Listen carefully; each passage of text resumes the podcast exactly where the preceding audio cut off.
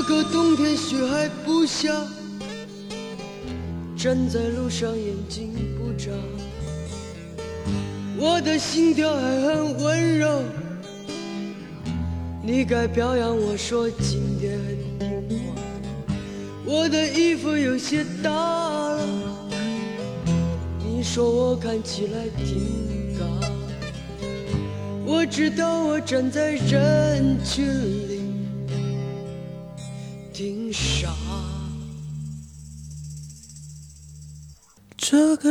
冬天雪还不下。你真的不要再唱了。你站在人群中听傻。你唱的太烂了，我们的听众朋友们再三的告诉我们，OK，阿甘不要再唱了。但是 AD 如果要唱的话，还是可以再忍受一下的。真的假的？我真的惊了，你知道吗？姐姐，我想回家。好了，我真的不行了，就是我觉得我们两个的歌声会让我们的听众群大量的流失。我没有唱歌，我是真跟我姐说：“姐，我要回家。”你看多自然。你姐让你回家了？我姐偶尔让我回家，偶尔不让我回家，尤其是可能说犯什么错儿的时候，经常会带我妈过来管教我。啊，这歌儿乍一听的时候，感觉跟这电影好像没什么关联。哎，但是刚才拿它做片头的时候，突然发现，哎，好像跟这个电影还是有一点点对应的。嗯，如果是按歌来讲的话，我觉得刚好跟电影是颠倒过来的。嗯，歌曲里面好像是一个弟弟想要去保护姐姐这么一个一种状态。我的姐姐这部电影里头是，是姐姐一直要去保护弟弟、照顾弟弟，所以王源老师那版就改了一点，就改了一点，就对吧？没有了那一句，弟弟，我要回家，是吗？并不是，哦，好吧。他，是没有那一句“姐姐，你告诉我，伤害你的那个人他到底是谁”。啊，这个之前我们有在聊嘛，就说这个就是我从小到大 我一直聊，是你，是是，我一直以来有一个思维的误区，就是可能就是做这个相关行行业的，然后会把事情想的比较 drama 一点。然后我我每次听到这首歌的时候，其实不是每次，其实我从小听到这首歌的时候，我都在想，是不是张楚老师的姐姐之前可能被人侵犯啊，或者是怎么样？就那一句话会让我这产生这种联想。但是阿甘后来给我解惑，好像其实也就是一个普通的分手。对啊，对就是分手了，然后被伤害了嘛，相当于。啊。但你是真的有查过资料？那个就我没有，但是我觉得你说那更不靠谱吧？没有，因为我觉得张楚的歌他就是比较深邃一点。如果是是只是分手的话，我就觉得这个事情可能太普通了。就因为在姐姐看来很普通的事，在弟弟看来不行，我姐受不了这委屈，我受不了我姐受这委屈，才显得感情深一口闷嘛。也也 maybe 也有也有一些道理，是我想的太多了。不是我们也是这样的。那你比如说，就是我呢自己可以受点委屈什么的没问题，但是我其实也非常不愿意让我姐受委屈。如果有人欺负她的话，那我就这么说吧，如果你姐夫欺负你姐了，呃，那我管不着了就，因为是这样，人家是两口子，我只能这么讲，对吧？人家是两口子，我们说再多，哎，最后可能都是我们错，所以他们俩吵架，基本上我从来不管，啊，因为你管完了，人家俩又和好了，你这说点什么，做点什么，又挺不是的，对不对？啊，不过咱们回到主题啊，刚才听过我们这个片头的听众朋友们应该知道，今天我跟 AD 要聊一个什么节目，或者说聊什么主题。没错，就是四月二号刚刚登陆国内银幕的电影《我的姐姐》。姐姐，我想回家。我操！趁着趁着我今天嗓子不舒服，然后也狂嗨歌是吧？我们现在可以别逼我啊！可以可以跟听众朋友们预嗯预告一下，我们之后可能会组一个 KTV 大赛嗯，嗯，是吧？歌王比赛。真啊没有真的假的？没有没有，只是随便随便讲一下。对，我的姐姐啊，对回归正题。首先先给大家道个歉啊，第一个道歉呢，是因为我今儿嗓子不是特别的好，所以大家听声音呢，可能和往常相比没有那么清脆，这是第一点啊。第二一点呢是，啊、我跟 AD 我们俩这期节目啊，可能录起来没有往常那么嗨啊。为啥？因为这期节目实在是太曲折了，录下来我也是慌了、惊了、累了，也也也也也怕了。靠，是是是，因为我家呃本来是在我家录的，但我最近家里来了一只猫，所所以那只猫一直在打断我们的录音，然后我们没有办法，又找了个别的地方录，反正中间，嗯，嗯，对，又就又你还是详，细讲一下吧。又经历了阿甘车钥匙没带，然后又经历了我们某一个地方的钥匙也没带，忘带卡了，进不来，已经到了地方又进不来，然后又回去拿，所以我们耗费了四个小时，然后什么都没有录。对，现在是五点四十九分，然后咱们俩坐到一起准备来录是一点半，一点半，我傻了，真的傻了四个小时，啊！不过好事多磨嘛，对对对，对吧？经历这么多曲折，我相信今天录这个我的姐姐，一定能聊出更深邃的情感，因为俩人已经积蓄能量到一定程度了。呃，总之话不多说，先让 AD 来跟大家介绍一下我的姐姐这部片子它的剧情信息。我的姐姐这部电影的导演呢是年轻导演殷若曦，编剧呢是尤小颖，主演是张子枫、肖央、朱媛媛等。然后这个故事呢，说简单也简单啊，说复杂也复杂。嗯就它主要故事就讲的是，因为一场车祸，一个家庭里头呢，爸爸妈妈去世了，留下了一个姐姐和一个弟弟。那这个姐姐呢，刚刚步入社会没多久，自己也在一个挣扎的过程当中。在当下，她是一个医院的护士，刚刚工作一两年，但是他有更高的理想想要去追寻，他想要去北京读研究生。而弟弟呢，是一个刚满四岁的小孩儿，嗯他在这个阶段呢，失去了父母，他无疑是需要人照顾的。但是在这么一个情况下，姐姐就面临一个选择，什么选择呢？一是她来带这个弟弟，那么可想而知，带这么一个四岁的小孩的话，那你有很多事情就得要做一个取舍，嗯你可能就不能到大城市，对吧？去读研究生，可能就会很严重的影响到自己的个人生活。那么另外一个选择就是，你可以让这个弟弟去被人领养。那如果是被人领养的话，你也会受到很多家里头亲戚朋友的非议。俗话说“长姐为母”嘛。那么张子枫扮演的这这个角色，就是处在这样一个困境当中。一开始是和弟弟有一些水火不相容的。张子枫这个角色在成长过程当中，他的整个家庭是处在一个非常重男轻女的环境下的。那我们知道，在国内很长一段时间里是实行独生子女政策，一个家庭只有一个小孩，在什么情况下可以要第二个小孩呢？一个就是你偷摸着把他生下来，然后被人发现，缴一笔数额不菲的罚款；另外一种情况呢，就是当你的第一个小孩有一些先天缺陷的时候，那么这时候你可以法外开恩，有生第二个小孩的权利。在电影里，女主角张子枫她是很健全的一个女孩子，她的爸爸妈妈为了拼一个弟弟，从小就让她装瘸子，或者是说，起码是在民政局官员或者是计生办的那些官员到她家来检查的时候，她需要去装这么一个瘸子，让他们家有这样一个借口去生这个弟弟。而为了这个弟弟呢，张子枫本人就是这个姐姐本人也付出了很多很多，譬如说弟弟出生以后，父母的爱肯定是给弟弟比较多。这个姐姐高考以后，当时其实考到了一个比较大的城市的一个医学专业。那么她的父母呢，觉得女孩子家不需要有这么多的知识，把她的志愿篡改成了本地的一个护校专业的护士。所以她其实从小到大都憋着一股子气，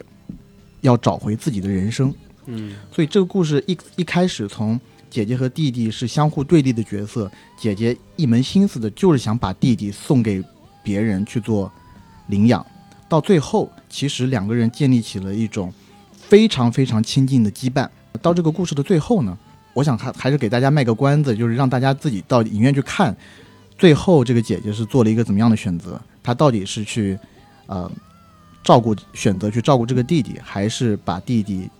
留给别人去做领养，嗯，然后自己去北京追寻他自己的梦想。是大体而言，就是这么这么样一个故事。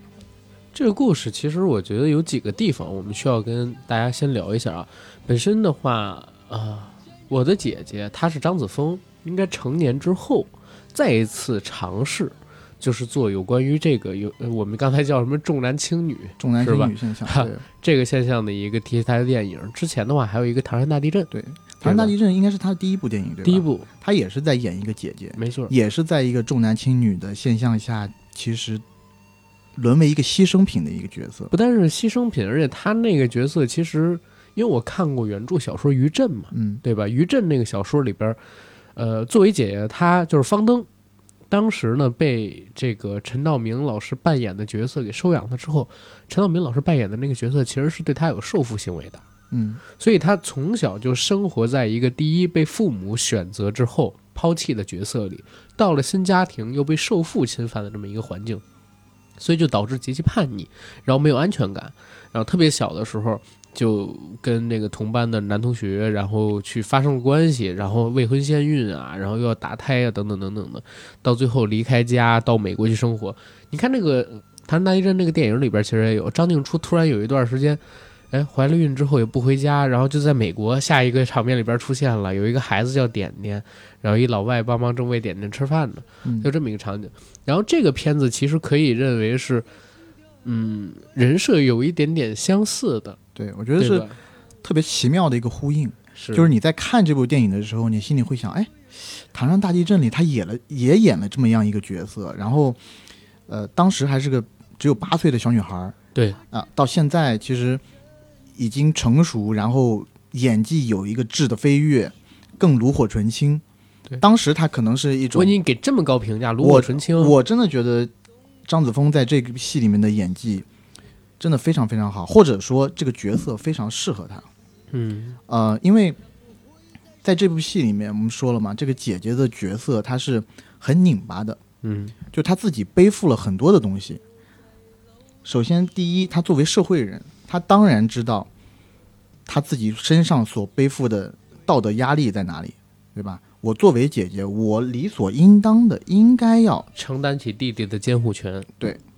而这也是他周围的亲戚不断给他施压的。灌输的，对，中间有一个亲戚值特别值得出来，呃，单拎出来说，就是他的姑妈这个角色，朱媛媛老师演的。嗯他的姑姑就是他爸爸的姐姐。譬如说，他爸妈出事以后，第二场戏是在火葬场里，嗯，爆发了一场激烈的争吵，就是在于亲戚之间的意见不统一，是由谁来抚养弟弟。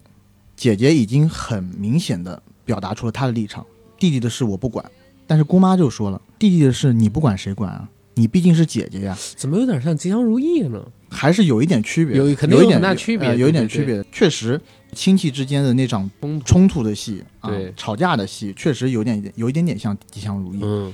但是朱媛媛老师就是这个姑姑这个角色呢，是以身作则，或者说把自己的经历来告诉这个姐姐，就说我从小就是这样对待你爸爸的。对，谁叫咱们是姐姐呢？做姐姐的就应该这样。一个受到传统的道德规范、重男轻女思想荼毒的，然后甚至洗了脑的，已经接受了这一套的成年女性，对，然后开始来教育她，当然，朱媛媛老师在里面扮演的这个姑姑呢，是非常非常善良的一个传统中国传统女性，她尝试去引导嗯张子枫的这个角色，但在影片的中后段的时候，其实有一幕是很打动人的，嗯。就是张子枫扮演的姐姐要和这个姑姑袒露心扉，她告诉姑姑说：“您所说的这一切我都明白，包括说您在小时候为了这个家放弃了什么。”呃，因为姑姑跟她讲的是，自己的经历嘛，，对他年轻的时候是俄语系专业的，嗯。但是呢，为了让他爸爸，就是他的弟弟读书，嗯。他主动放弃了这个专业，可能是去我我有点记不清了，但可能可能就没有读，继续深造，或者也可能就是读了一个比较嗯，普通的专业，比较普通的专业，然后可能就成为了一个家庭妇女，这样一忙忙碌碌这么一辈子。对，然后张子枫告诉他，谢谢他，他也理解他，因为他知道他这些干的都是好事儿，对吧？但是如果要让他现在完全放弃自己的人生去照顾他的弟弟，他做不到。而这一句话，可能也让姑姑也打被打动到了。在张子枫向姑姑深深鞠了一个躬走了以后，姑姑这时候是拿起一些套娃的散件，在装套娃，就俄罗斯套娃嘛。对对对，然后一边装的时候，一边在背他脑子里面还仅存的一些俄语。这个部分肯定是有一些形而上的想表达的是是地方，但是当下你会很为这个姑姑所唏嘘，原本有很好大好年华人，会有大好前景的人，但他为了这个家，放弃了是。这件事情。其实最开始的时候，大家都在聊这个重男轻女的事儿。我小的时候感知不深啊，嗯，我甚至觉得就是重男轻女这事儿到底还存在还是不存在。但是随着年纪越大，越发现可能我们家并不太存在，或者我们家也存在，但是我爸妈这个小家庭它是不存在的。别的人家里，就连我认识的亲戚家里都存在着这种重男轻女的思想，然后也留下来了很多很多的后遗症。然后你说这部片子现在票房，我看截止到我们今天录是六月十一号对，六点几个亿。呃，虽然那个哥斯拉已经上了一段时间了但是它确实它的单日票房成绩很高，现在也已经问着对十亿的总票房走了。呃，还要补充一点，就是嗯它上映的第一天，它的排片是百分之十六嘛，啊，哥斯拉的排片是百分之三十，它以对百分之十六的排片拿到的票房，还打过了哥斯拉以百分之三十排片拿到的票房。我这是一个觉得它很了不起的预热做的很棒。它预热是最开始的时候放出了第几版预告片，应该是第二版预告片的时候，其实在这个网络上边已经起了一波宣传了。而且我觉得张子枫这个演员，其实他现在是挺有票房力的，对吧？青年一代的，我们现在说的都不能叫青年一代，就是新生代的这些小花儿里，你看他零一年的嘛，对吧？现在的话差不多二十岁整，那那这样一个年纪的女演员，能像她一样，她之前得过大众电影百花奖的最佳新人奖《唐人大地震》，然后之前《你好，之华》还拿过金马奖的女配提名。呃，之前的票房爆款，你要说《唐人街探案一》，它肯定也是有的，对吧？然后《快把我哥带走》也是口碑跟票房都不错。嗯像他这样，就是路人缘很不错，然后演技上边呢，其实看过这么多戏，大家也都知道，他其实是这一批的小花旦里边，我自己认为啊，除了文琪之外，他可能是最有天赋的那一个。那现在他上一个片子，然后这片子呢又是讲一个社会议题，对吧？现实主义题材的，在网络上边有那么大的一个讨论量，哇，我觉得其实也是对他本身这么一个明星塑造的过程当中非常非常有助力的一个事儿。这姑娘太厉害了，以后一定会变得更好。是，就刚刚说为什么她特别适合这个角色啊？嗯，因为张子枫我们知道她的个子不太高，对，对吧？小小只一个，是，然后你会看了以后，他其实他的面容属于好看的，但是又属于那种没有杀伤力的那种，对，而且特别有亲和感、亲和力。而且我会觉得他的长相啊非常有意思，能往两个方向去发展。嗯，一个是疯丫头，嗯另外一个呢是苦情角色。嗯，这个里头就是有点苦情的这种角色。，然后快把我哥带走就是疯丫头，所以你看这两个方向的角色，他这个脸型其实都是适合他的五官。对，呃，现在的女演员里边真的特别特别难找。所以她这个五官加上体型，让她在这个电影里，譬如说遭到一些啊、嗯，不好的对待的时候，嗯你会特别有一种想要保护她的欲望而且。有一种真实感。你觉得她特别可怜，但是呢，她的这个角色塑造又是很成功的原因，是因为她的角色的这个性格是非常刚强的，因为她从小就知道她只能靠她自己。他在里面有一句话，我记不清，我我没我没有办法完全的表述出来，但大概的意思就是，当你遇到不公平的时候，你唯一能做的就是要打回去。所以他在里头遇到事情的时候，他一定是正面对刚的。我印象特别深的就是，呃，张子枫在这个电影里面呢，是一个医院妇产科的护士。当他在发现一个医生的药开错了以后，他婉转的向这个医生表达了：“哎，呃，某某某医生，你把这个药开错了。”那这个医生呢，当然是拽拽的，就对他有语出不逊，你知道吗？就跟他说：“啊，那你是个护士，我是个医生，你能比我更懂吗？”就那种不屑，对吧？我们在现实生活当中，你作为一个护士，在这种医院里面，当然要听医生的嘛，对吧？？多多多多少少，医生可能对你讲出这种话，但大部分人我相信都会忍下来。是的，是的。但他这个角色呢，在当时就马上就爆出，就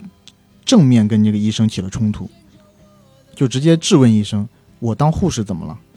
就一定要让医一定要跟医生辩个所以然，还是她当时在电影里头的那一个男友，她男友也是在那个医院当医生的，嗯，看到了，然后把他们架拉开，才平息这场纷争。就从这一点点小事嘛，就看出他的这个性格是十分刚强的。是而他的这个性格刚强在里头呢，有几有几个对照。对照第一就是他的姑姑，他的姑姑是一个逆来顺受的角色，一直以来都在为这个家庭付出，为她爸爸，为她丈夫，为整个家家族。嗯，还有一个呢，就是我刚刚说的她的男友，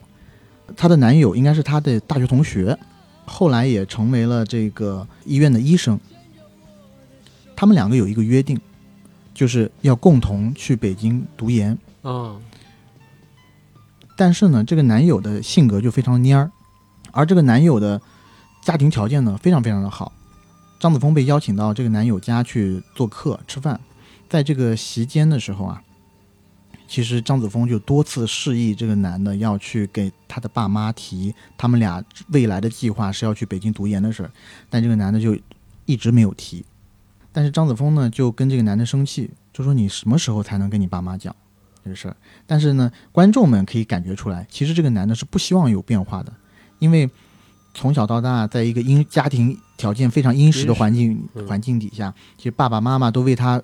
安排好了一切。往后想呢，就是顺理成章的，就是他们俩结婚，在当地生子，应该可以过上一个非常好的生活。所以这个男的也没有这种冲劲，对，再做个主治大夫，生对生个主任对什么的，平安养老。没错。而这个男的呢，确实对这个张子枫特别特别的好。嗯但是他们最后分手的理由，就是因为张子枫告诉他，他一定要去追求他的梦想。如果他不能陪他一起去追寻的话，那他们不若就就此分手。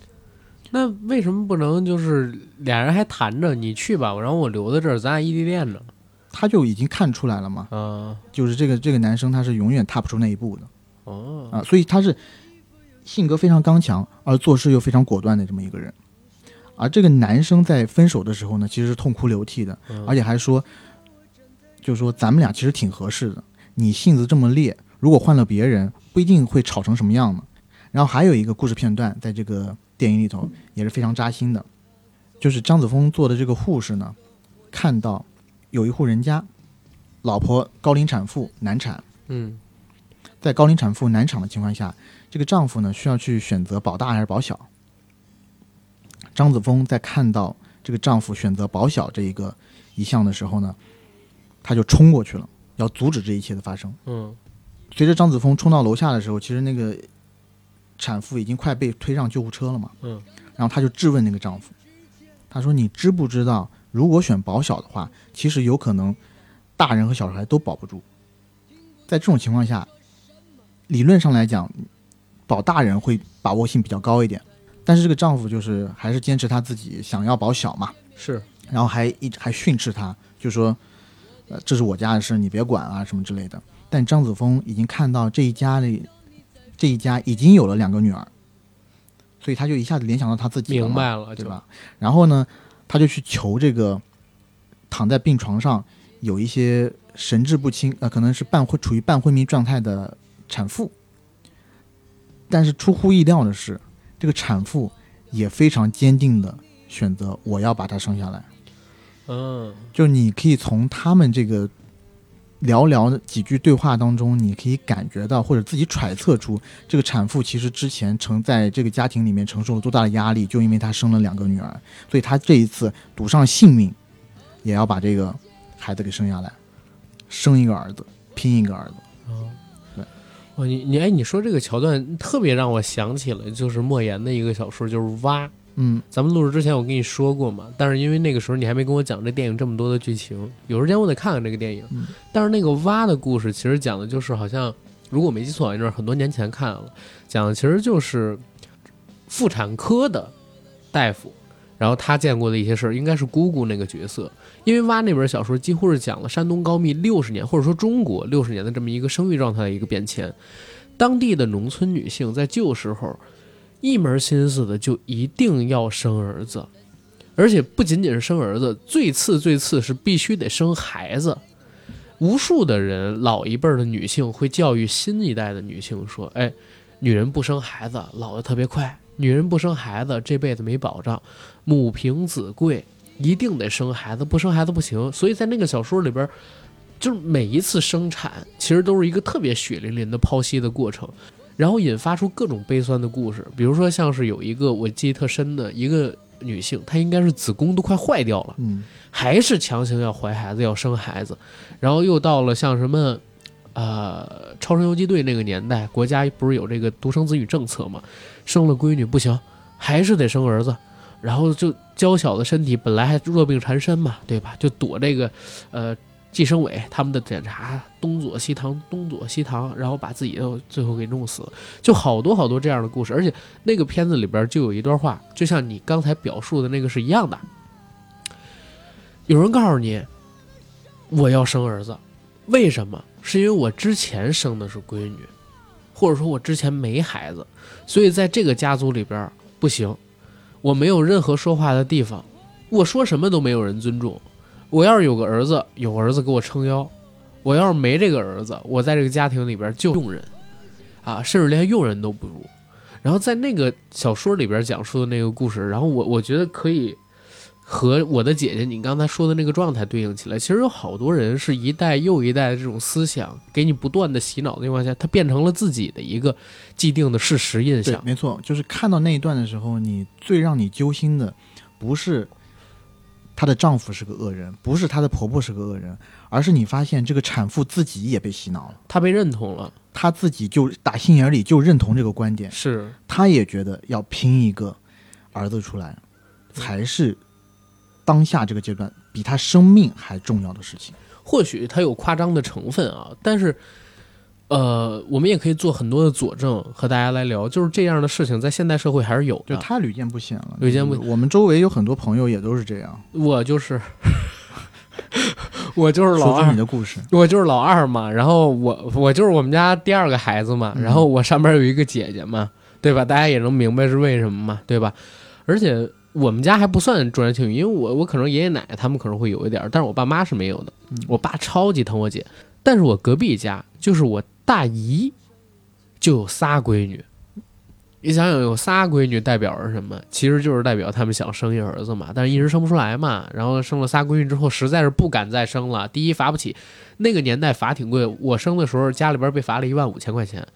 九零年代初，一万五千块钱太值钱了，一万五，这我妈现在可能会觉得买不值，买一两套房吧都得。那个时候差不多吧，反正九十年代初期，然后一万五千块钱不少，而且你想，他们那俩我叫姨姐嘛，嗯都比我大，都是八零后，嗯，八零年八零年代的时候，那会儿罚款罚的也很狠，然后要这个，包括因为生我，我爸连党都没有入上嘛，也是因为这个问题。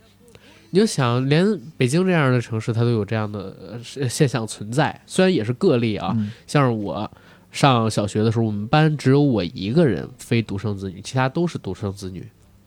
但是我连我身边都有这样的例子，大家再想想自己身边，可能或多或少也都会有这样的例子或者现实所存在。就这部片子上映以后，其实我们在就我在我公司也跟我嗯。老板聊，我老板嗯。是香港人，嗯。我老板就就说，你就别说是北京了，嗯。你说香港，在那个年代都已经很开开化了，对吧？他上面有四个姐姐，嗯，生他的唯一原因就是因为要帮他们家传宗接代。要生一个儿子出来。咱咱都不说别的，就去年不还有一个新闻吗？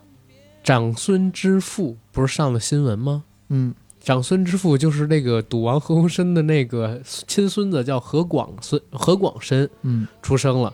然后叫何猷君吧，写了一个长长的微博，那个微博里边就五个字儿：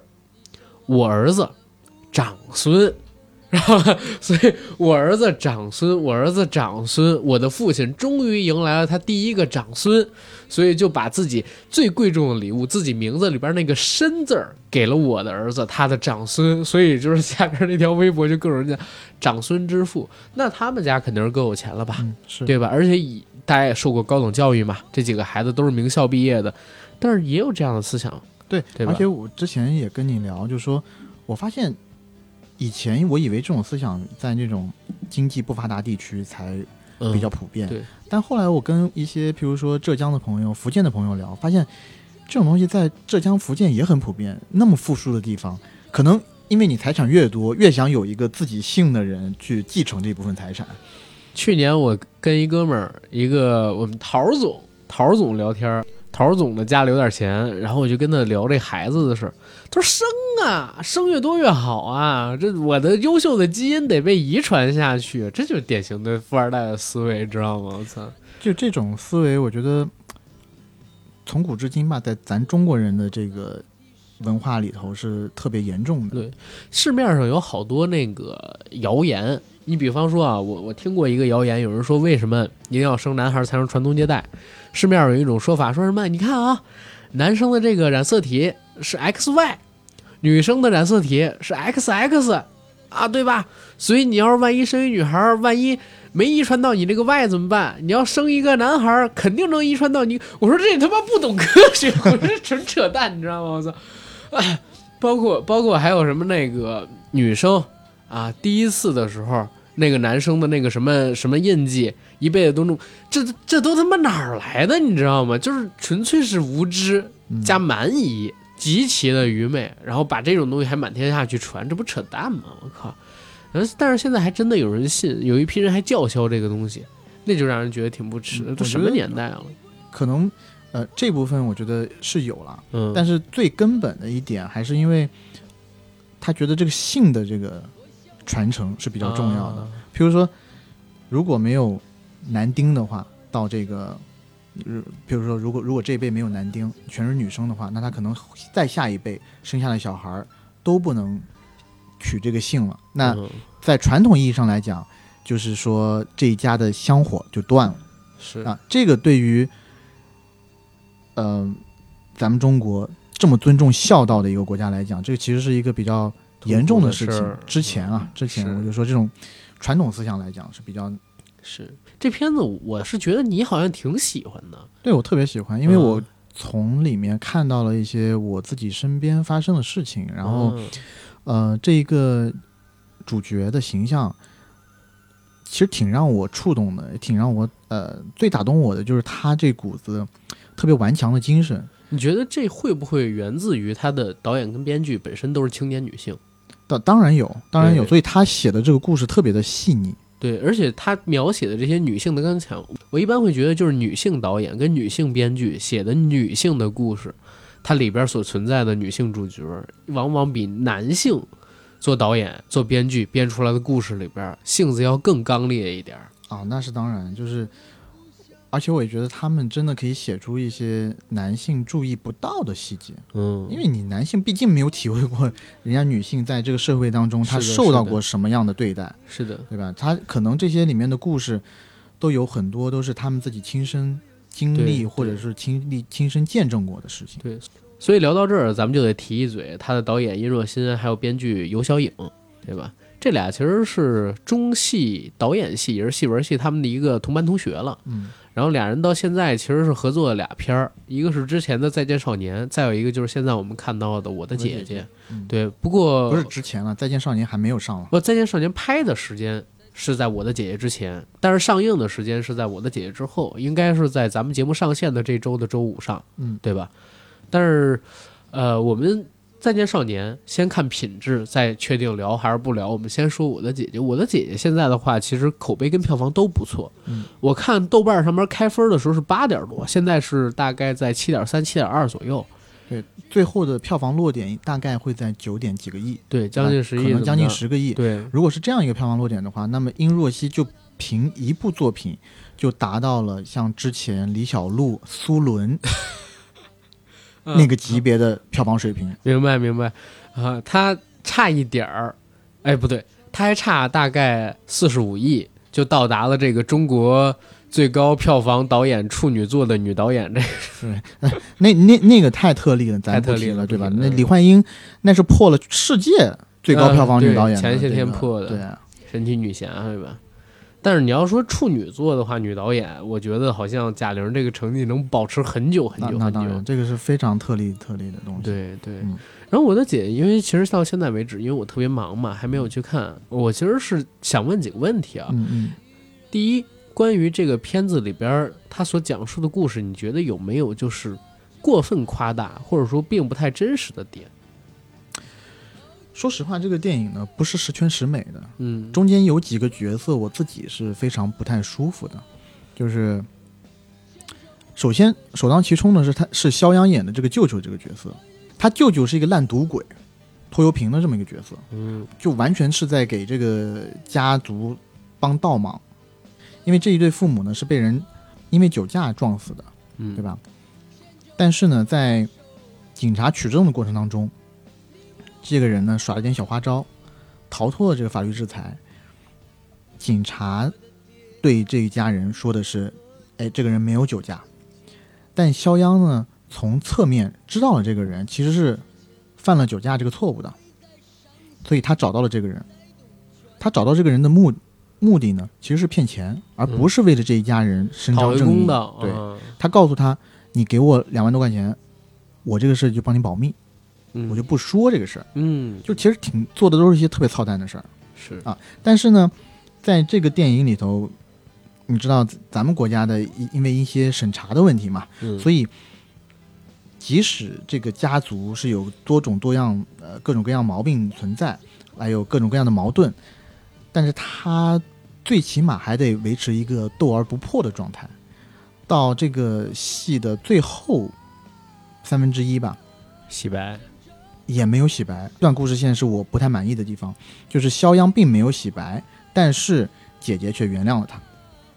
这部戏其实百分之八十都在讲女性要冲脱，就是这种传统的桎梏，对吧？是的？是的，女性要为了自己而活一回，而不能都为了一些，嗯、传统意义上的你的一些羁绊，而把自己的生活完全不顾，对吧？但是这部片子到最后，强烈的暗示观众，就是姐姐最后还是扛起了这个照顾弟弟的责任。嗯。啊，所以跟她的主题其实是有一些相违背的。她还是坚持她追寻她自己梦想，而把这个弟弟送给别人做领养的话，我相信很多女性观众会看起来会更容易接受一点，一点。因为前面对或者是爽一点，因为她前面铺垫的确实这个女性的成长所遭受的，在成长过程中遭受的这些经历，给她给了这个女性充分的理理由可以做出这样一个决定，也嗯给了观众充分的理由可以原谅同意他做这个决定。对对。对。OK，那第二个问题再问一点，这是不是一部阳历型电影？就是所有的男性什么都不行，你要不然就是软弱，嗯，要不然呢就是窝囊，要不然呢就是烂赌鬼，不愿意负责任，要不然呢就是像刚才我们说到有重男轻女啊等等等等各方面的问题，暴躁、暴力等等等等的。嗯，我觉得细想一下，其实是其实是有点这个意思的，就是它这里头的女性形象普遍是正面的，嗯但男性形象普遍是有各种各样缺陷的。呃，但是我绝对不能以偏概全的说它是一部阳历型的电影，因为 对对对对对，整个电影就一两个小时左右，他要在这两个小时里面你浓缩这么多故事进去，你不可能。对吧？还有一些高大全的角色，或者安插一个，或者安插一个男性救作为救世主的角色进去的话，嗯，其实，呃，我相信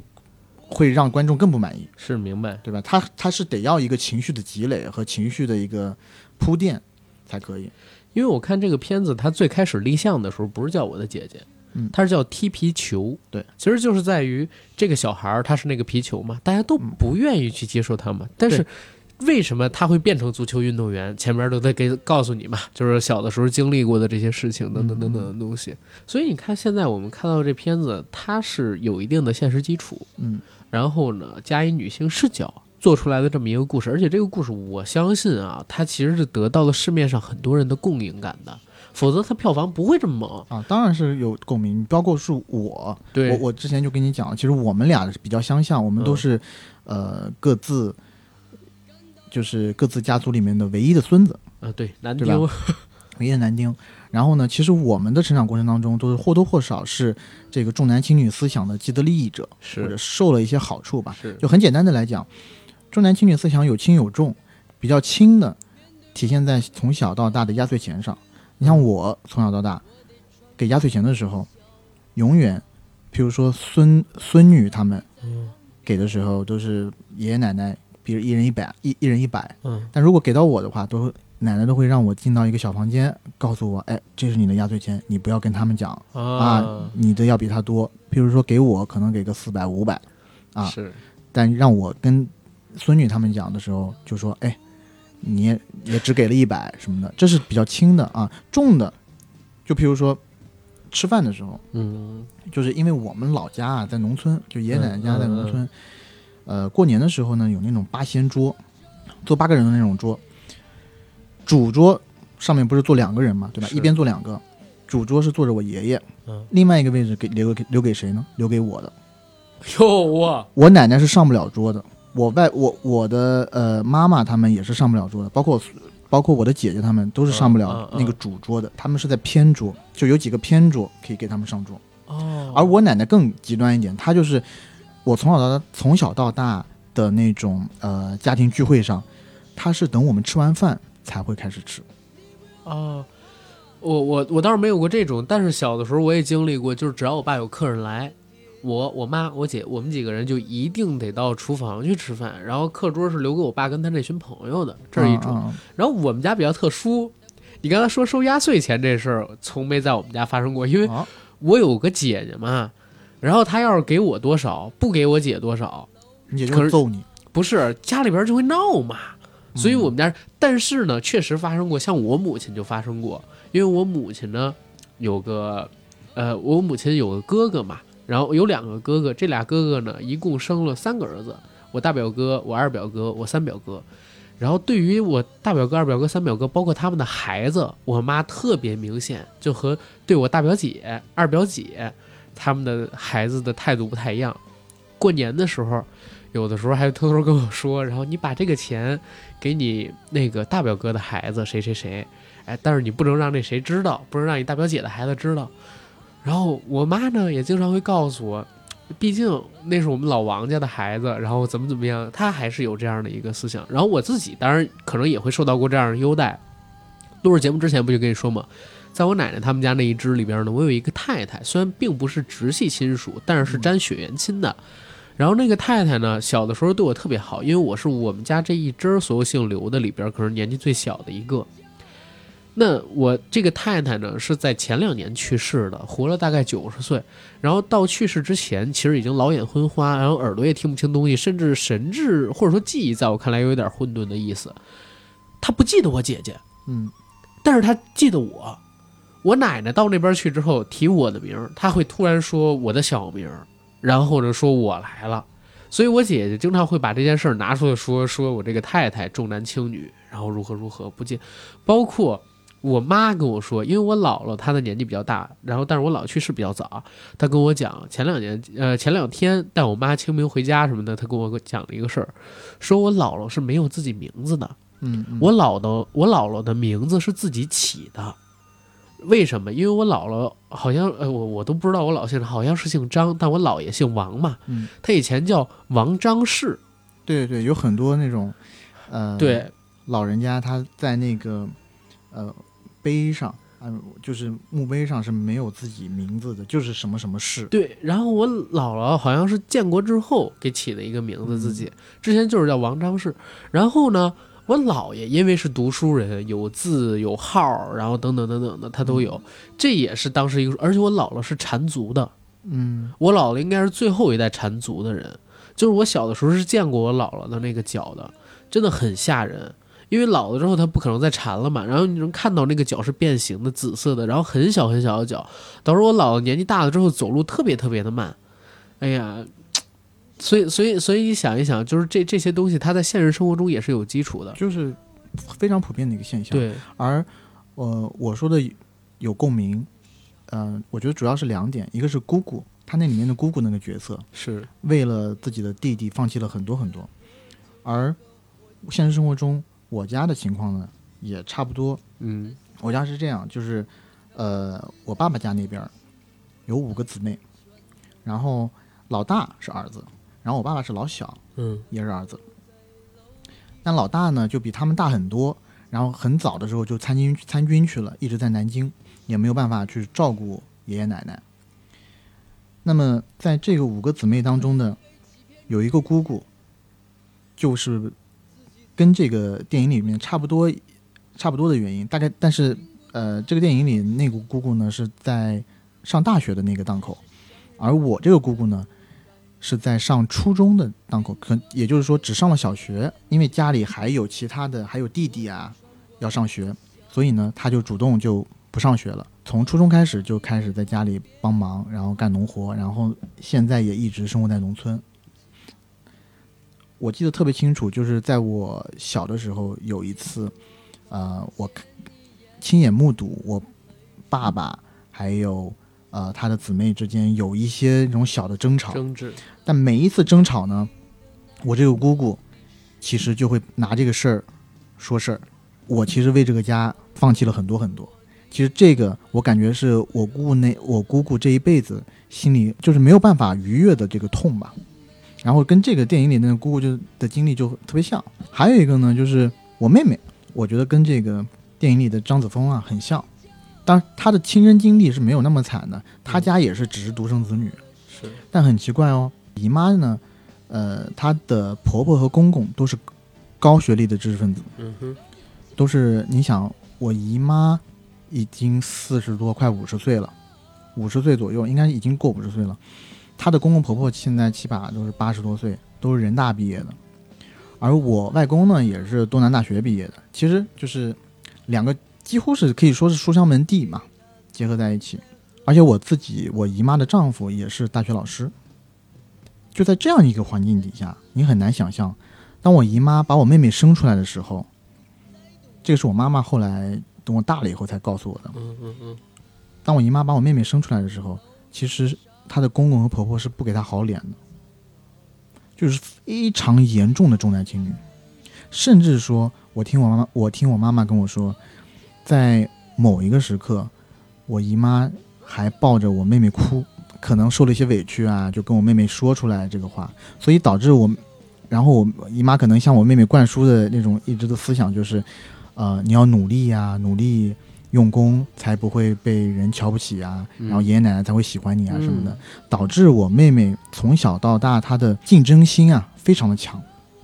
就她干什么都得争第一，越是这样的就越强硬的性，特别特别强硬的心，但她也争气。她大概是到小学五六年级以后，才越来越受她的公公婆婆喜欢。嗯。包括呃，因为她学习成绩确实特别特别好。呃，我妹妹啊，我就我也不是吹嘘啊，我大我大致讲一下他的学习的履历。嗯本科是中科大嗯，少年班学院毕业的，有有呵算但是那种基地班，他不是那种天才那种啊。啊，然后去 UCLA 学的天体物理、哦吼吼，空天物理系。最后对，呢去然后 NASA 了吗？呃还是回国？，NASA 是不能中国人不能进的。嗯，然后又在呃波士顿做 PH 呃做 postdoc，就是嗯博士后做了很多年。然后今年呃去年底九一年的身份去的国内 C 九的一呃就是 C 九里面的一家学呃一一所大学当副教授。九一年的副教授在国内很少有。是不只是这个，你想他在美国搞天体物理，其实他是可以入籍的嘛，他也没有入籍，他回国了嘛，对吧？这个还是很值得佩服的嘛，对吧？那是呃，我们那么多在海外的留学生听我们节目，赶快吧，回国建设祖国吧，真的。他的工作里面有一项是要用大量的卫星观测一些地磁场啊什么东西。嗯当然，他学现在研究的领域我们都不太懂嘛。对，当然，对，但是你就看，就是明显，因为我从我小时候就记得，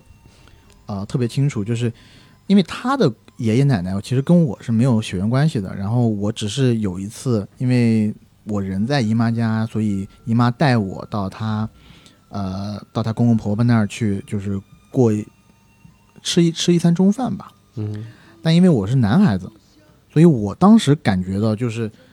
他的爷爷奶奶对我都特别特别好，甚至都有点超过我妹妹，只是因为同宗，甚至没有直系血缘，完全没有完全全没有直系血缘，只是因为我是个男男生，啊，只是因为我是个男生，只这什么关系都没有，只因为你是个，是不是你感应错了？人家只是客气的。没有真的就是啊包括他们家的那个，呃，我妹妹还有个弟弟嘛，嗯。那个不是他，呃，就是我妹妹那个弟弟，就是大概表弟那样的，对，学习成绩非常差。嗯。但是即使那样，说实在话，他的那个爷爷奶奶还是更喜欢表弟一点。嗯。啊，就是就是他跟我妹妹是完全没法比的。就是我妹妹现在这么优秀，就是她几乎可以算是人才，就是人才引进回国的。嗯嗯。啊。现在在深圳，就我说我为什么有感触呢？嗯我是觉得我妹妹的性格嗯，和这个张子枫演的这个姐姐特别像，特别刚，你知道吗？就像从这种家庭里出来的。无论是干嘛都要争第一。嗯，我记得特别清楚，小时候两个人打羽毛球，我作为男生也是他的哥哥，我打得好，嗯不是是不是应该的？是是不是理所应当？是，当然这是好玩儿，就是小时候就他打打急眼了，嗯他是直接拿球拍往我脸上砸，真的假的？真的就是 competitive 特别。其实我一路呢，呃，初高中的时候啊，物理都是非常大的。那那那物理都是非常强的。我妹妹之前也跟我讲过，她选择最后就是在嗯大学里面要学物理，嗯嗯是因为当时我初三的时候，我考了一个物理竞赛的省级的一等奖，嗯，然后中考我是没有考过的，嗯就是保送了我们当时最好的学校的最好的班级。嗯然后我妹妹低我一届，她也想做这样做，但首先她没有考到那个一等奖。嗯啊，她可能考了一个二等奖什么的。然后她那一届呢，也没有了这个选项，就是说，嗯即使你考到一等奖，你也要经过中考什么的。嗯，然后她从那个时候开始，她就是发誓要在物理上面要做这个工，哦要做这个家里面最厉害的人。然后她去中科大学物理基地班，就是物理那个最好的那个班，就是你学习压力大到什么程度？就是我没办法想象，因为嗯中科大可能大家如果有了解的话，也知道那是一个什么样的学校，就是学学风非常严谨，非常就是竞争非常激烈的这么一，个地方。你像我们大学的时候，你会为某一个，譬如说期末考试而发愁吗？可能你也发愁，但你你的发愁可能跟他们是不一样。我妹妹他们，据说一次普通的期末考试，姨父姨妈要去到合肥陪她一段时间，就因为压力大到四个女生在寝室里面抱着一起哭，嗯因为竞争实在太激烈了，而且又难，大家都是学习尖子。嗯她们四个女生抱在一起说什么，你知道吗嗯？抱头痛哭，就说啊，我们为什么当时没有去？如果去的话，我们就不会有这种痛苦了。为什么选择来科大？你知道吗？听起来有点凡尔赛啊，不是有点凡尔赛，你这样可能会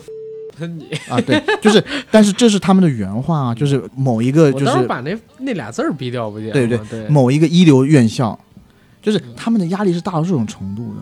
是然后从小到大，他的那种竞争，而且我再讲几个例子，就是嗯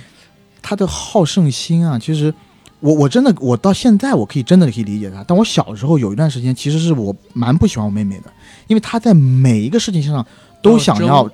争第一，都想要强过我，嗯包括我从小从小到大，我打红警嗯我就没有赢过他，啊，打红色警戒从来没有赢过她真。的假的？对，打一些游戏他也很会打，嗯，你知道吗？嗯我们两个都已经上大学，过春节吃饭，外公外婆家，然后我们有一个共同的小妹妹，初中还是高中吧，嗯有一道数学题，想要问问我们怎么解。你知道我上大学以后，我就已经艺术这块儿去了嘛，对吧？嗯然后问我的时候，我就说，哎，我不会，你就让你姐姐去去帮你弄嘛。嗯结果呢，我妹妹就在那儿做的时候，哇，突然一下卡住了。就你这也很正常嘛，对吧？你有的时候虽然是低年级的题目，但你长时间不做，或者你那个时刻你就卡住在那儿了。慢慢的，已经到了七点，一家人应该吃饭了。是大家叫他吃饭，就先别做了，他不行，他一定要把这题做出来。我的姨妈去叫他几次以后，他跟他生气，就他的好胜心强到这种程度。他最后吃饭的时候，其实大家已经快吃完了，但他的那个题目已经详详细细的解出来了，而且甚至是好像是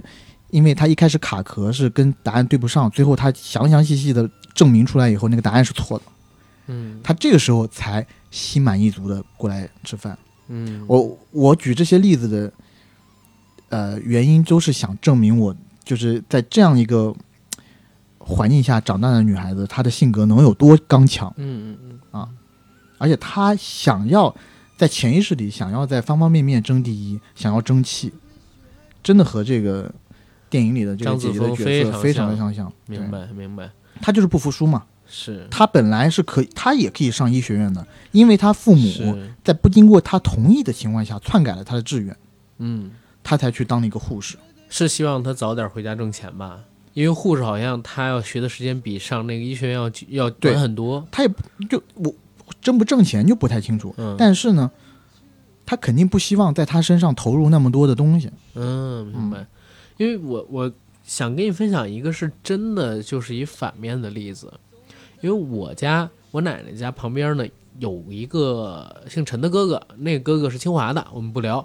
但是呢，就在他的那个哥哥在我奶奶家左边，在我奶奶家右边呢有一个姓李的家庭。这个姓李的家庭就比较有意思，是比较怎么讲负面的一个家庭。第一个负面的地方是在于。这个姓李的叔叔，我应该叫他叔叔，是真要叫叔叔的那种叔叔，而不是说路人啊，是真要叫叔叔的那种。他有两个老婆，第一个老婆是喝农药去世的，这是在咱们刚才聊那个就是投毒那期节目，就是之前跟你分享的这个事儿嘛。为什么喝农药？就是因为这个叔叔呢，可能在外面有一些不太好的行为。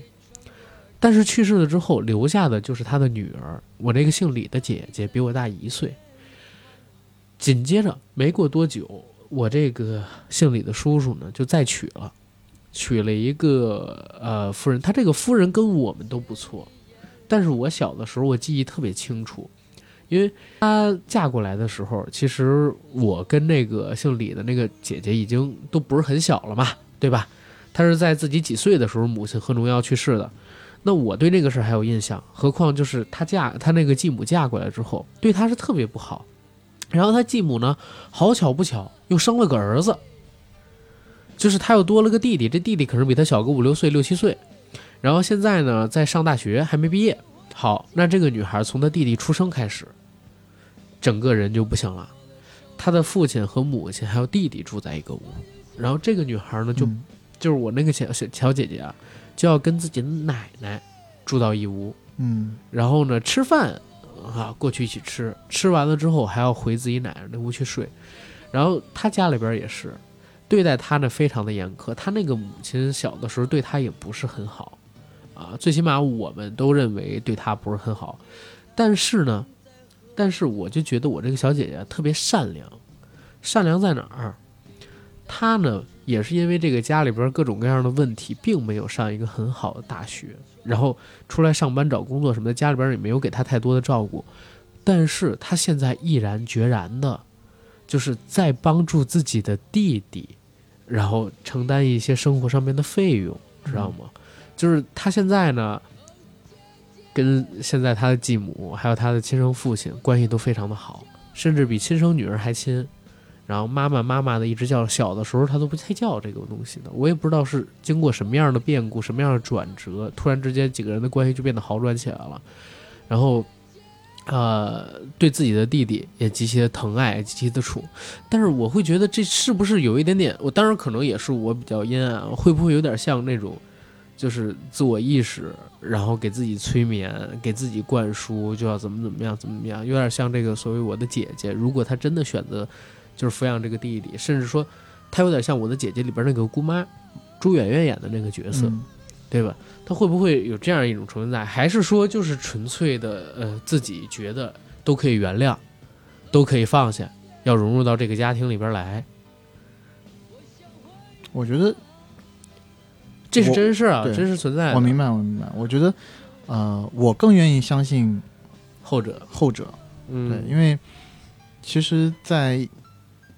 这种例子我们其实看的也特别多，是啊，就是所谓的社会上有一些这种伏地魔，嗯，对吧？但啊，也不能叫也这个例子可能举的不太恰当。对对，他也不是伏地魔，因为我确实认识他。然后我们现在每年过年的时候，因为我要去他家溜一溜，我就在我奶奶家旁边嘛，嗯，去转一转。转的时候呢，还会见到他，确实很善良，也很活泼。但是呢，就是我也明确的记得。就是小的时候，他是非常不喜欢自己的那个母亲，也并不是那么喜欢自己的弟弟。然后，但是呢，就是几年的时间不见，因为我们人生轨迹偏的太大了，几年的时间不见，然后就完全变了一个他们家的家庭氛围跟状态。我也不知道之前经历过什么，但是呢，按照我母亲现在跟我说的，就是她呢，几乎就是对他弟弟所有的要求，啊，没有不答应的，嗯，然后所有的照顾无微不至。然后这这样的变化，我我就觉得会有点奇怪。嗯有一些嗯女生的母性是很强的，嗯尤其她长大了以后，对，她是很喜欢去照顾别人的，她会从这种照顾别人当中获得一种特别强大的一种满足感，啊，这个是要承认的。但是你说有没有这种被催眠或者怎么样，可能是在经历这些，当你所有的亲人都告诉你这样是一个对的行为的时候最好的，，对，那你可能真的会去朝这个方向发展。是嗯因为我自己吧，刚才不是跟你说，我总觉得，哎，重男轻女这事儿好像离我们挺远的。嗯但是咱俩一坐一聊吧，发现这事儿它并不远。而且我其实在，呃跟你录这期节目之前，我不是看了一下豆瓣上边一些评价嘛，有一些打差评的地方，还有说就是这个戏并不是很真实的。其实我呢还真想佐证一下，这个戏它有些地方还真的是有事实可有依据的，因为像我在农村，它就有这样的事儿，嗯而且不仅是农村有这样的事，城市也有这样的事儿。九十年代的时候，大家应该有看过一部神作，黄建新老师他执导的，叫《背对背，脸靠脸》。嗯那背对背，脸靠脸这个故事，其实讲的是一个官场的故事，对吧？是文化馆的副馆长想升馆长，但是上边呢一直不让他升，这是主故事线啊。但是在主故事线里边呢，他还包了几个副的故事线，几个支线。其中有一个支线就是王馆长呢，他有一父亲，这父亲是修皮鞋供儿子上大学，让他当了文化馆馆长，慢慢慢慢一步步升起的这么一老头儿。这老头儿呢就特别重男轻女，想让儿子给自己生一孙子，但是牛振华老师演的这个馆长只生了一闺女，爷爷呢也疼，但是天天晚上就哭就生气啊，就怎么就没有孙子啊，就特别特别的来气，甚至呢逼自己儿子，但是他儿子又为了仕途，他是党员嘛，他不能要这个二胎。如果想要二胎的话，人家国家有规定，这个大个儿的孩子必须得有点什么问题才行。索性爷爷就使了个坏，拿这个烟锅子里边的烟啊抽一半泡水，然后给这小孙女喝。什么意思啊？因为说喝这种水能把嗓子给弄哑了，他就给孙女喝这种水，结果正喂着孙女呢，让这个呃他儿子媳妇儿发现了，发现了之后就是闹离婚，离家出走，老头呢自己抽自己嘴巴，说自己不是人，给人道歉。这个故事的支线，就这一段支线的结局是怎么样？是到了结尾主故事线上边儿，刘振华扮演的那个王馆长觉得自己哎呦没有晋升的希望了，斗不过组织，对吧？然后我放弃了，然后就找了当时他们这个医院里边一个好像是主治医师还是什么一个级别的一个呃大夫，这个大夫说，呃，您给我开个证明啊，证明我孩子哪儿哪儿哪可能说有点问题，然后呢，我现在要二胎，然后这个大夫意味深长的说，人啊，要是在哪一个在仕途上边，哎，没有希望之后，就想着在其他方向使使劲儿。好像就是在说这个王馆长要在自己媳妇儿身上使使劲儿，然后弄个儿子了，等等等等的。然后老头儿特别开心，知道这个消息之后，然后他们几个人担心生二胎什么的不够钱养，老头说：“我有钱，我有钱。”把自己那个枕头一撕开，全是他这些年攒的钱，嗯就是说我给孙子准备的。然后其实这个东西你当时看你会觉得想笑，但是你看完了之后，你再回想一下，就是其实是挺悲凉的一个事情。这个老头儿他一直就是想要一个孙子，这个孙女呢他也疼，但是远远达不到他这孙子生下来之后，在他心里边这个地位。你包括他儿子牛振华，其实也有这么一个思想的，嗯，对吧？其实也有这么一个思想的。其实他影射的是更多当时那个年代中国的故事，包括《超生游击队》啊，那个小品《超生游击队》那个小品，我们都记得，就是孩子叫海南什么的。嗯然后他没有告诉你生的都是丫头，后边要生孩子，但是你能明显的知道为什么要一直跑，生男生女都一样，就是想要个儿子嘛，对吧？包括什么哪有大姑娘叫海南的，然后叫叫什么北戴河的，这个那个你也能明白哦。当时宋丹丹生下的几个全都是女孩儿，然后呢黄渤就带，然后然后呢黄宏就带着她一路的跟着跑，而且他们当时还有一句台词，叫“国家政府都号召”。时代不同了，男女都一样。黄渤说，黄宏说，你看错了，那叫实在不行了，男男女才一样样。嗯对，就是这个风气。当时超生游击队还是做了一个讽刺，他是真有这个事儿的，我就是在你眼前活生生的例子，对吧？活生生的二胎，那这个咱咱也不能说，就是，呃，咱也不能说这是特定的时代背景下产生的东西，因为历朝历代其实它都有，而且我还发现不仅仅是中国，国外也有重男轻女这个现象存在。我觉得亚洲环境，嗯大亚洲环境下，因为可能是受中国，因为中国之呃，汉自古以来都是这个亚洲的唯一强权，是除了从十九世纪末，对吧，到可能呃一九十九世纪中叶吧？十九世纪中叶到到一一这一百年吧，对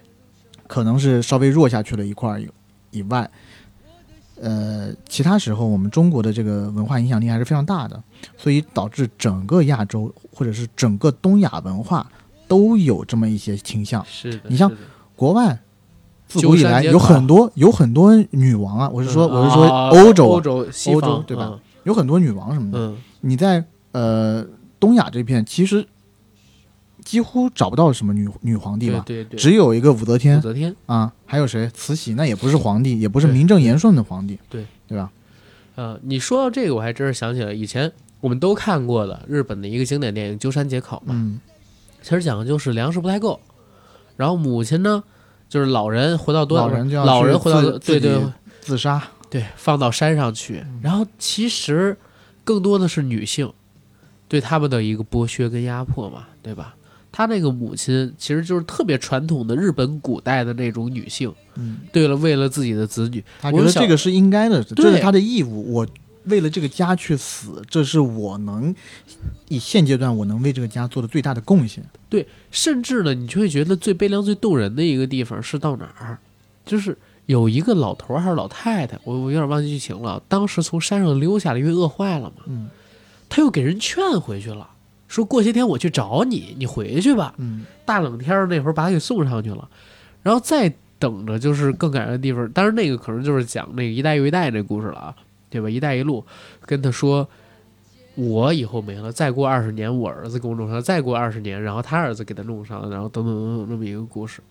但是它本身讲的，你如果细思的话，也有一种女性的压迫，还有女性的无私嘛，嗯对吧？这种付出，就是很解考。其实，在这个历史上面有好多讲述，而且我是其实是真觉得啊，目前大陆好像还是我们这个泛中华圈里边对于女性的权利比较开化的这么一个存在。最起码我们现在不太用冠夫姓吧，嗯，很多地方还是要冠夫姓的。我觉得韩国、日本比我们要严重一些，严重太多了，普遍性质的严重啊。当然，中国大陆上边也有个别地区严重，或者说个别家庭严重，但是普遍性边来讲，我觉得韩国其实是全亚洲最严重的，比日本都严重。然后我也呼应一下你刚刚讲的，就是豆瓣上有一些差评对于这部电影，然后这些差评呢，有一部分差评是说，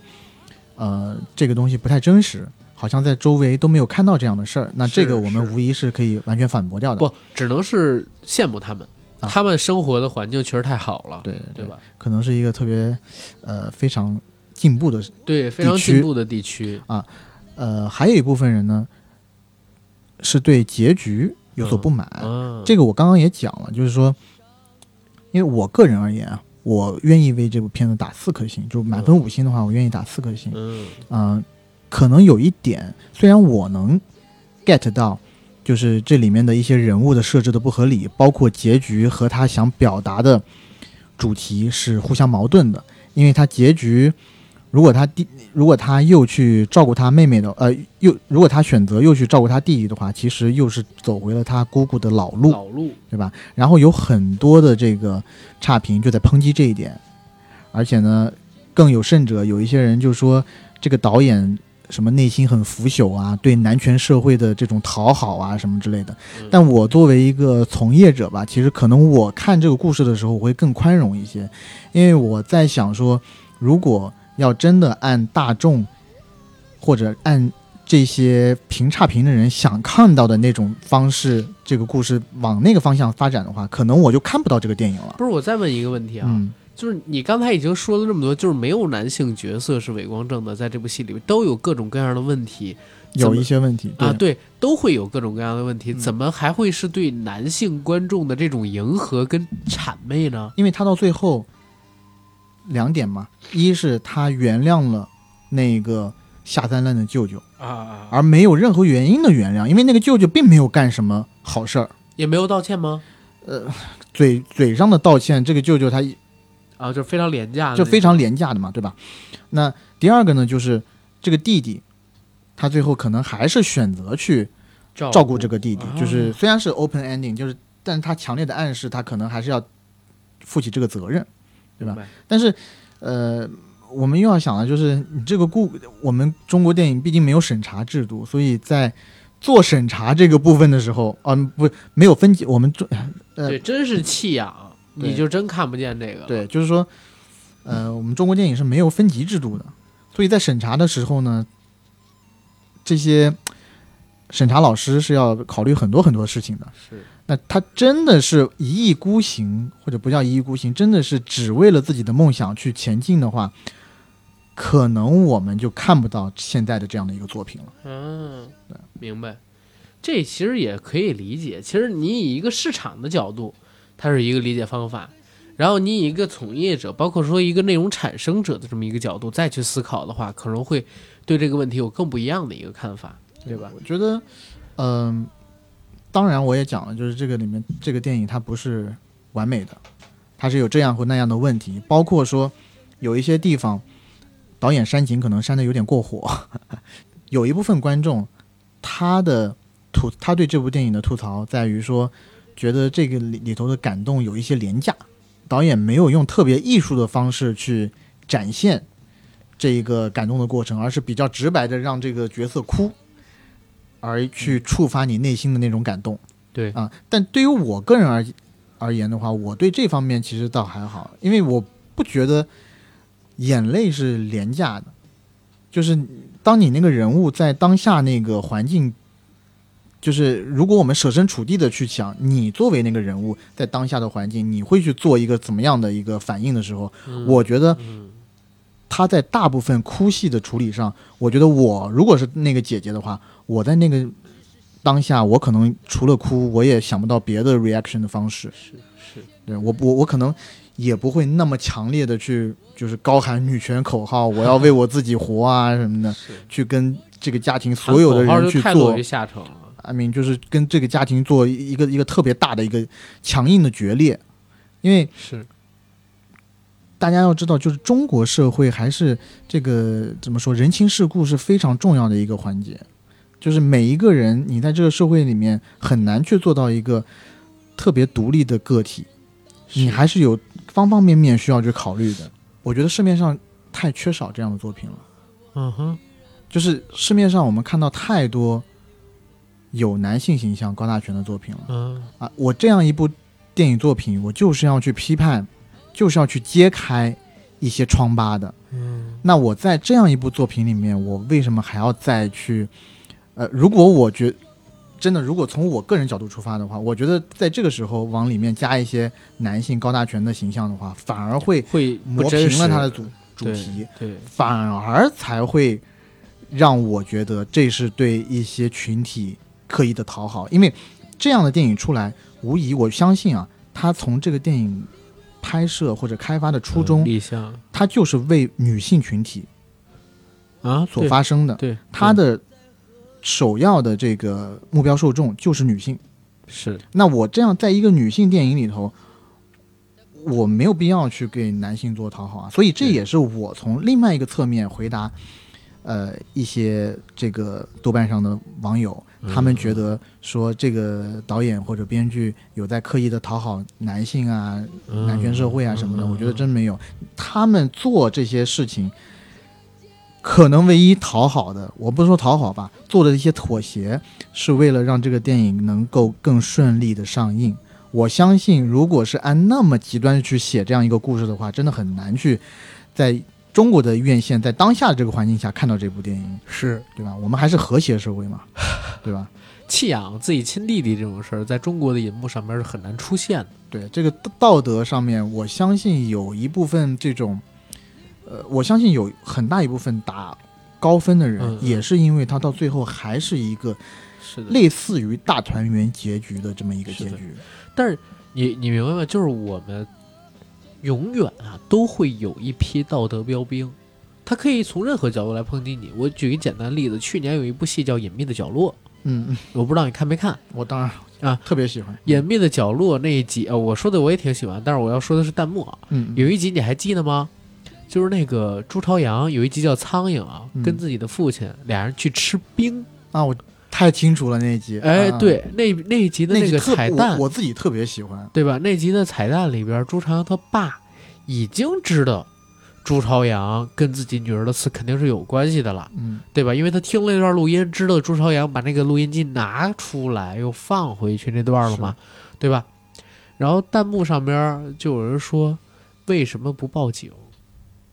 评论里边呢，就有人说，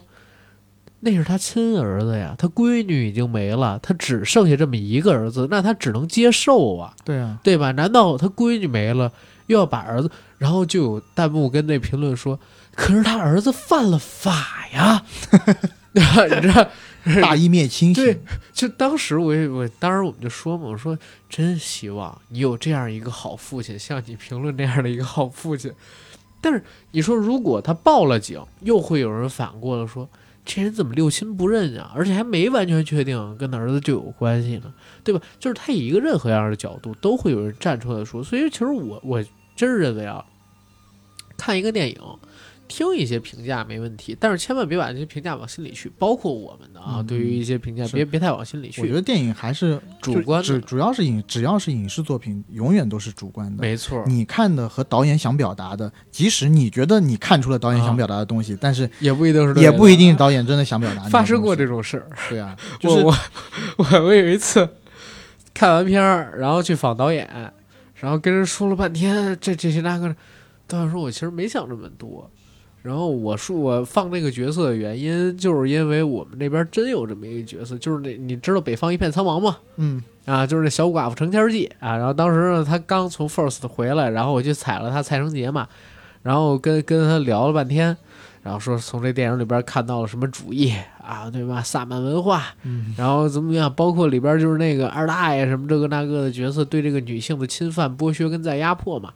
然后突然之间上神了，然后里边就问到哪个角色，我说放这个角色是不是有深意？嗯啊，是不是在哪儿哪儿影射？他说那个倒真没有，因为我们是私下聊的，知道吧？除了在节目之外，我问了这个问题，然后他说那个是真没有，是真因为他就生他就生长在那儿，他们家在一个河北、北京、什么内蒙什么三地交界的一个地方，就说这么一地儿的口音，然后真有这么一角色，长得还真就像那谁。啊，然后他们是去当地拍的，然后那边那人呢就过来来拍了，没有什么影射谁谁的意思啊，就是等等等等。有时候一容易想特别多，就就如何如何。包括我我那年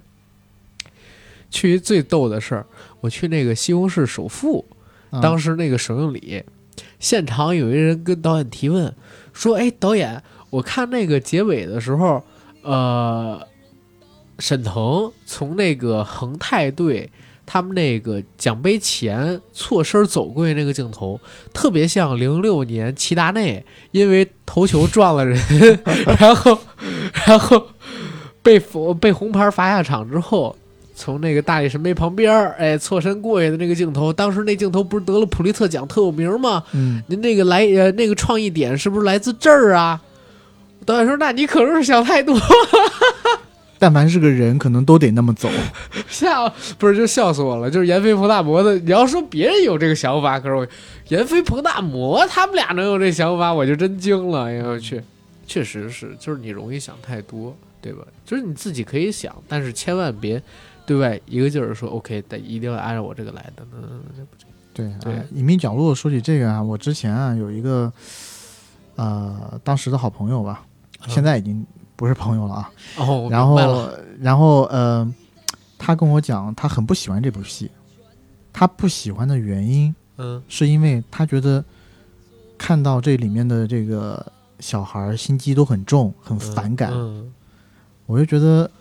他原著不就叫害小坏小孩坏小孩儿是，啊嗯但我我就觉得，嗯，你小时候是就真那么纯真，都跟天使一样，嗯。就你要不就是看东西看的太少，你要么就是个人经历太肤浅。是是，那会不会是我们小时候太坏了呢？我觉得 也有可能。也有可能吧，嗯但是嗯、但是原著比这个剧，我跟你讲，小孩坏多了，坏太多了。是是是，就是原著里边那个普普，就真是杀人犯啊，六岁就杀人，对。啊而且原著里面把那个朱朝阳嗯，写的那真的是让你不寒而栗对阴暗极了，所有的事情都是他操纵出来的。全是他操纵的，包括他对普普那种特殊的情感什么对的，在里边他都有写嘛，就原著嗯《坏小孩》里。但是那个也不是我们要聊的一个主线了。我们说回这个《我的姐姐》，其实《我的姐姐》她现在票房的成功，也说明了一个问题，其实就是女性意识的觉醒嘛，嗯，对吧？大家越来越认识到这个问题，其实。呃，大家普遍认识到重男轻女在现代社会当中，它并不是一个正常现象，甚至是一个极其蛮于落后、愚昧这么一个现象。它其实是几年前我觉得就开始出现了。怎么说呢？就是我其实觉得这部电影出现的是嗯很好的，因为在我的生活当中，如果不是这部电影的话，嗯嗯。我觉得其实重男轻女现象已经离我们很远了。因为嗯。你知道从，可能我觉得是伴随着房价的上涨，啊，社会上其就流传着那种声音，就是生男孩不如生女孩，因为生女孩。对吧？你你你不用给他准备呃房子什么的，房子都得由基本上都得由男方来继承，对，对。吧？生女孩是什么招商银行，生男孩是建设银行，对对对吧？是有这个声音。对，但是也有例子啊。我有对一亲叔叔，就是生了闺女之后，立刻就换辆车，都不用不用给他儿子传房了，然后等等等等的，哎呦，蛮有意思。对，反正呃，因为你社会上你你你感觉到这个事情好像离我们已经远去了，或者说你已经见怪不怪了。对你的潜意识里面你都不觉得这是一种不平等，这是一种错的事情。然后现在出了一部这样的电影，把这个事情又摊上台面上，对让大家认识的清清楚楚，让大家再一次意识到，哦，原来这个事情离我们没有很远，对，还在现实，还在当下，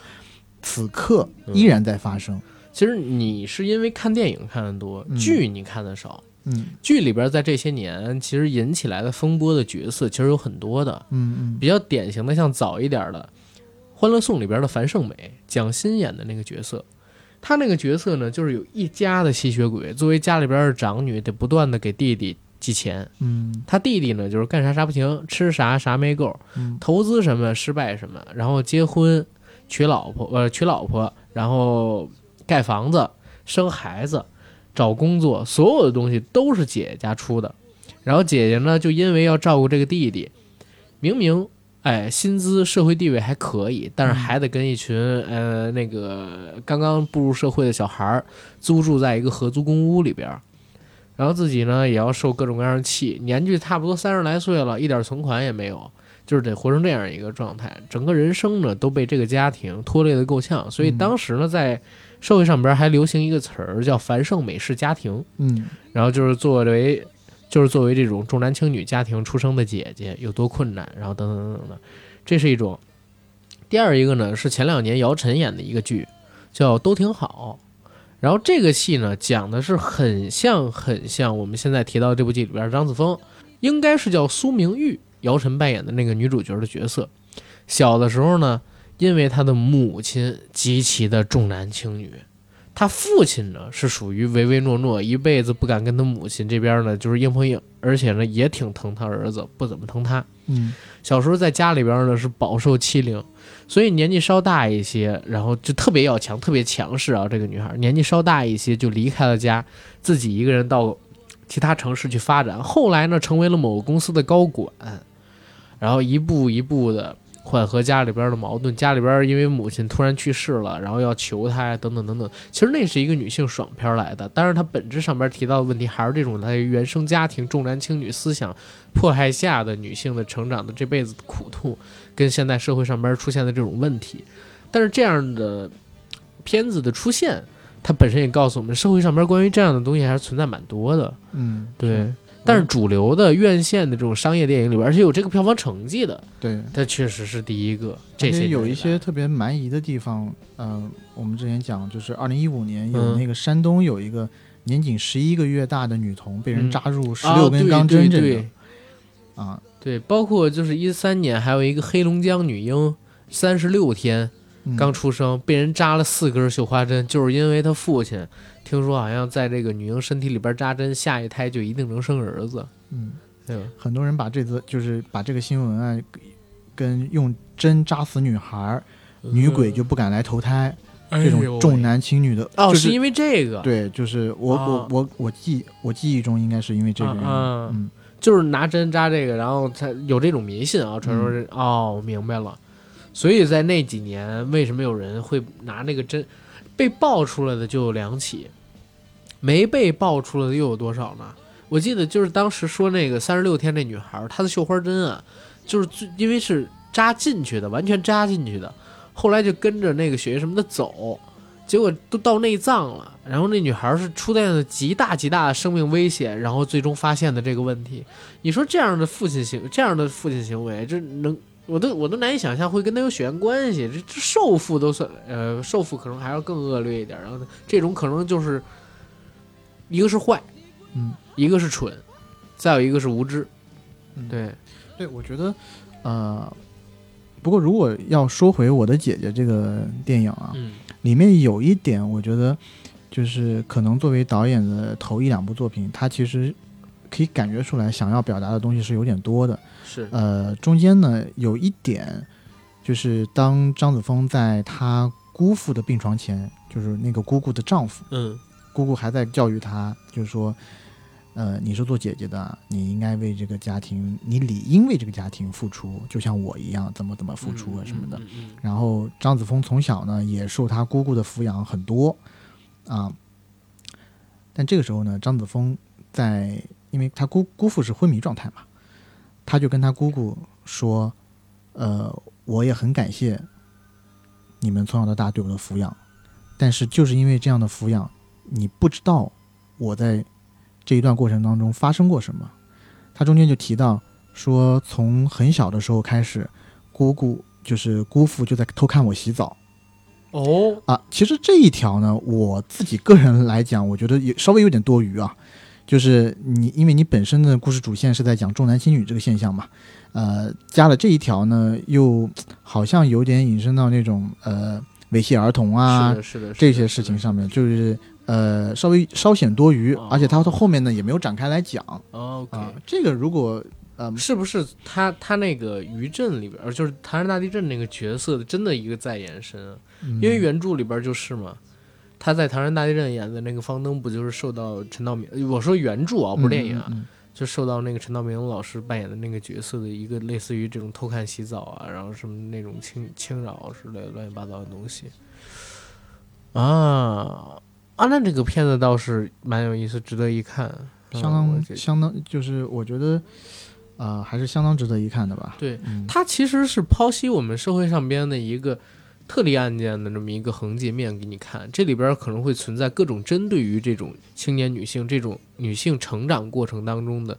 在我们看来并不好的行为，嗯。对吧？然后它其实是有一种警醒作用，提示我们更多的人，第一，不要让这种情况发生在自己的身上；第二呢，如果看到这样的情形，我们要阻止，要不然的话，这样的家庭悲剧会一代又一代的传下去，嗯。对吧？或者说，当遇到和这个女主角相似情形下的时候，我希就是希望的选择？对，希望他们可以有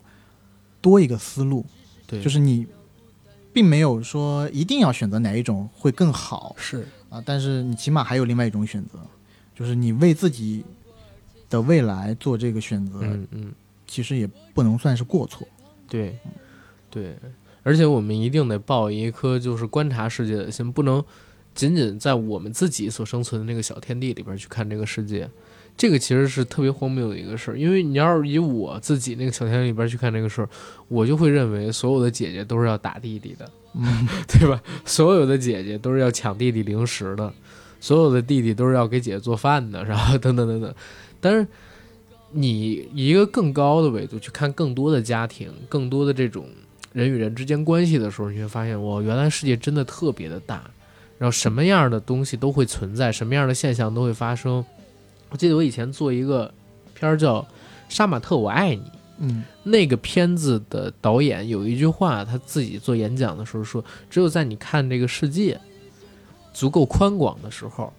然后没有盲点的时候，你才可以说对一件事情的评判是完整的，是中立客观的。但是没有人能做到没有盲点，所以我们必须得不断的去学习，不断的进步，才能尽可能的贴近于客观真实，然后对这件事情的概述是完整的，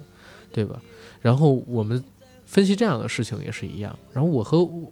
然后我的姐姐这个片子，就是在二零二一年啊，现在我们在看了一系列的商业属性特别强的春节档的炮轰之后。到了四月份，有这样一部我们讲算是现实主义题材吧，而且是关注女性的，然后这样一个强的社会议题的，对吧？而且它确实在一定层面上面说完成度很高。我看 A D 这个样子，确实他很喜欢，我我特别喜欢。对，所以完成度很高。那现在而言，它肯定是一个值得大家去看的片子，而且是一个值得让大家思考、去警醒的一个片子。对，我觉得是某种程度上是一个好事吧，因为呃我。我也可以理解很多人对这部电影的不满意的点在哪里，但是从故事的角度来讲，我觉得它起码算讲了一个好的故事，也把情绪传达到了，是给了观众。呃，因为我们在业内呢，都会觉得中国观众啊是非常吃情绪的一群人，就是你你知道，在过往有很多电影，其实它的前半部分可能很差。但是在最后情绪打足了，啊，让大家感受到了这个情绪，其实观众的离场感都还是会比较好的。嗯，就呃，譬如说，我就直接说名字了啊，嗯，就是呃，悲伤逆流成河之类的电影 啊，就它其实整整体是很是不太好的，是，但是呢，在最后可能让某一部分观众哭了出来，所以他离场的时候，他记到的就是那些好的部分。啊，那这部电影呢？我本来也可能有一些些的呃担心会往这个方向发展，对对。但是呢，看完以后，我可以比较呃客观的来讲，这部电影真的还是相当不错的，非常值得一看的，而且故事也很扎实。是啊，也是一个好事吧，因为我们如果就从票房的角度来讲的话，觉得中国观众还是在成长的，现在完全就是以故事为主。因为它同时期上映的片子有第十一回，对，从卡斯层面来讲的话，第十一回完全是盖过是是这部电影的，对吧？但是故事层面，第十一回没有说不好，但只是说和大众贴合的程度没有那么高，没有跟大众没有那么的，就怎么说呢？不接地气吧。对，可以这么说吧。我这么跟大家说，因为我看了第十一回啊，两部电影同时上的时候，我第一时间选择的是那一部。嗯，第十一回这部戏啊，一看就是一个从中戏毕业的导演，很戏剧能拍出来的电影作品。但是它比之前一个勺子，我认为也不是说好看一点吧，就是更成熟一点。它的技法上面，一个勺子是那个故事，我觉得本身还蛮精彩的，但是很完整啊，而且也很有意思的就是，就是因为它的卡斯好，嗯，对吧？然后大牌多，对。第一天上映的时候呢，第十一回的排片也是多过于我的姐姐的。哦。但是市场告诉了影院，告诉这些排片的人，我们现在主力观影人群，对我们就是吃故事的，大家都不笨，就是看看电影的人都不笨，哪个故事好，对，我我觉得我我觉得我一直想告诉我身边朋友的就是，你不要怀疑自己，你喜欢看的电影就是好电影，是，就是你不是要听某一个影评人说这部电影。拿那用了什么什么技法，用了怎样怎样牛逼的特效，用了怎样所有的那种团队都是华人 的重工业团队啊什么的，这种都不是评判好电影的标准。电影是主观的，评判好电影的标准只有一个，就是你是否喜欢这个电影。如果你喜欢这个电影的话，那么这个电影在你的世界里，这个电影就是好电影。对，就这么简单而已。那我相信这部电影在大部分观众的世界里，它都可以算上是一部很好的电影。对。永远是这个样子的，到底是满足绝大多数人，还是满足那些自以为自己站在山尖上的那极少一部分人的喜爱，对吧？那一部分可能被自己称为是影评人的人的喜爱，对吧？这其实是大家心里都知道的，因为票房会说话，观众会用脚说话，对吧？然后我们关于这个片儿，我觉得基本上也不用说太多了，它引起的一些问题，我们自己身边看到一些例子，然后基本上也说完了，对吧？然后也希望大家。抽时间到影院里边去看看这部电影，尤其我们也推荐所有的女性观众走进影院里边去看这部《我的姐姐》。对，就希望大家也去看一下这个电影。然后，呃，如果听了咱们这期音频节目的观众有类似的这种经历啊，或者说大家目睹过呃周遭相似的事情的话，也非常欢迎大家在评论区和我们做这种交流。然后我们节目的尾声就继续放起王源老师的那啊张楚老师的那首《我的姐姐》。可以找找王源老师啊，可以找找王源老师那在首。结尾的时候放下王源老师的。好的，好的。哎，对，最后还有俩事儿。第一个事儿呢，想加群的加 J A C K I E L Y G T 的个人微信，让他拉您进群。想加北京群的也说这声，想来当嘉宾的也说这一声，加他的微信就好。他的微信呢，我会写在本期节目的附属栏里。好，谢谢大家。那我们本期节目到这儿了，我是阿甘。我是 AD。